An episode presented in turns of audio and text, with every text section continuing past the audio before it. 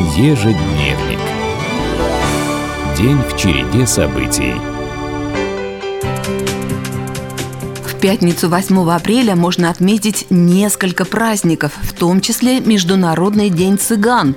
Учрежден именно в эту дату в 1971 году делегатами этого народа из 30 стран на Первом Всемирном конгрессе в Лондоне. Сейчас численность цыган достигает 18 миллионов человек.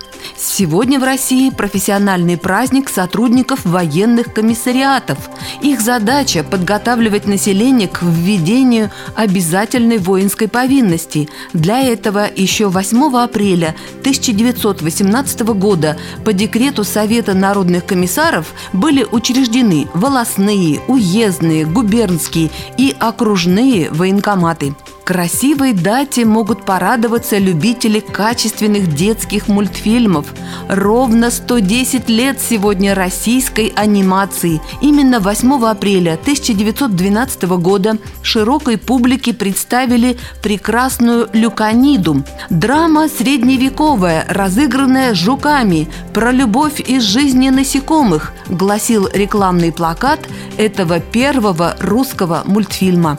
Петербурге в этот апрельский день ровно 300 лет назад, в 1722 по приказу императора Петра I начинает систематически инструментальные наблюдения за погодой. Первые записи вносит вице-адмирал Корнелий Крюйс, указывая в журнале направление ветра в строго конкретное время, осадки, уровень воды в Неве, облачность, особенности восходов и закатов.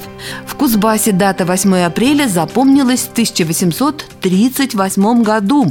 Тогда взволнованное общество старейшего городка нашего региона обратилось с прошением в губернское правление.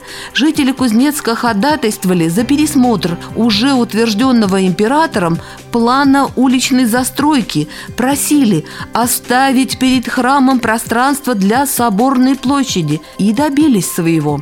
Николай I через несколько лет утвердил исправленный горожанами план улиц. Не менее успешным стало 8 апреля 1930-го. Тогда в будущей столице Кузбасса приступили к строительству государственной районной электростанции. В работу брали проекты советских инженеров. Поэтому котлы, турбины и другое оборудование доставляли в Кемерово из цехов ленинградских и других отечественных заводов.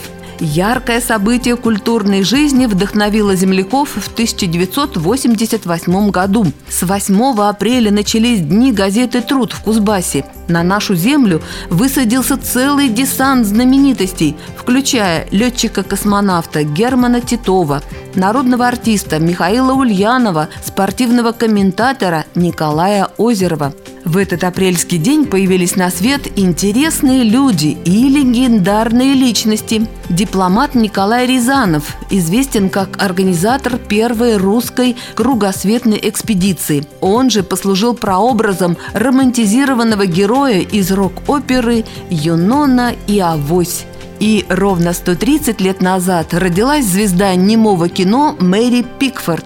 Кстати, заслужила Оскар за роль в фильме «Кокетка». Что еще происходило в истории страны, мира и Кузбасса, расскажем завтра, 9 апреля, на нашем радиоканале.